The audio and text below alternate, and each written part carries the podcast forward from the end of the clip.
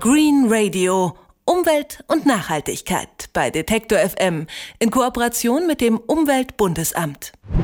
So langsam wird es Zeit, sich schon mal ein paar Gedanken um das Weihnachtsfestessen zu machen.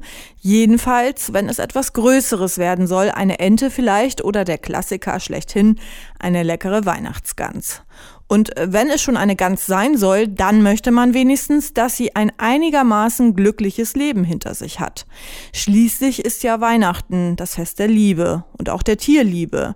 Deshalb schauen wir uns heute mal an, unter welchen Bedingungen die durchschnittliche Weihnachtsgans so gemästet wird und worauf man als Verbraucher beim Einkaufen achten sollte. Dazu begrüße ich Roland Gramling vom WWF. Einen schönen guten Tag.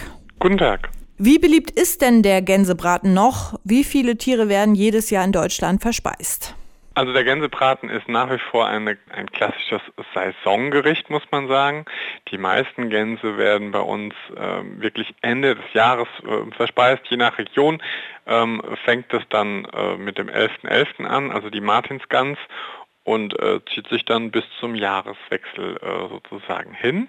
Und da muss man sagen, dass wir unseren Bedarf an Gänsefleisch eben leider zu vielen Teilen aus dem benachbarten Ausland decken. Und dort ist die Gänsehaltung oftmals nicht so tiergerecht und auch die Fütterung mit gentechnisch verändertem Soja nicht so umweltgerecht, wie man das vielleicht gerne äh, gerade bei einem Festtagsessen hätte. Nicht jeder kann sich seine Weihnachtsgans beim Bauern nebenan kaufen. Wo kommen denn die meisten Gänse her, die wir hier essen? Also rund 80 Prozent der in Deutschland gegessenen Gänse stammen aus Polen oder Ungarn und dort ist die Haltung immer nicht so ideal, sage ich mal. Also auch in Ungarn ist zum Beispiel gerade die Stopfleberindustrie äh, noch groß im Geschäft. Also ähm, das ist anders als hier in Deutschland eben nicht verboten. Die Tiere werden da in kleinen Käfigen gehalten. Wenn man zu einer Biogans aus Polen oder Ungarn greift, dann ist man in der Regel auf der sicheren Seite. Hier in Deutschland ist es so, dass die meisten Gänse aus Freilandhaltung stammen, also auch die konventionellen Gänse. Da kann man also ähm, relativ sicher sein, dass äh, das den Gänsen ganz gut ging. Allerdings muss man sagen, nur die Biogänse werden wirklich ohne gentechnisch verändertes Soja gefüttert. Auch hier in Deutschland gilt es. Und äh, die Biogänse haben auch ein längeres Leben. Ist das bei Gänsen aus Deutschland dann besser? Also wie lange lebt eine Mastgans überhaupt, bis sie denn geschlachtet wird? Also Gänse aus konventioneller Haltung werden nach gerade mal acht bis zehn Wochen geschlachtet. Äh, so eine, so eine derart schnelle Turbomast ist auch nur mit der Gabe von Sojaschrot eben möglich. Ähm, die Gänse aus, aus Biohaltung haben eine wesentlich längere Lebensdauer, was auch ganz einfach an der Haltung liegt und äh, an den Futtermitteln. Und unter welchen Bedingungen werden die Gänse dort zum Beispiel in Polen oder Ungarn dann gemästet? Gerade in Ungarn ist es so, dass die Tiere in kleinen Käfigen gehalten werden, wo sie noch nicht mal aufrecht stehen können. Das gilt für, vor allem für diese Stopfleberindustrie.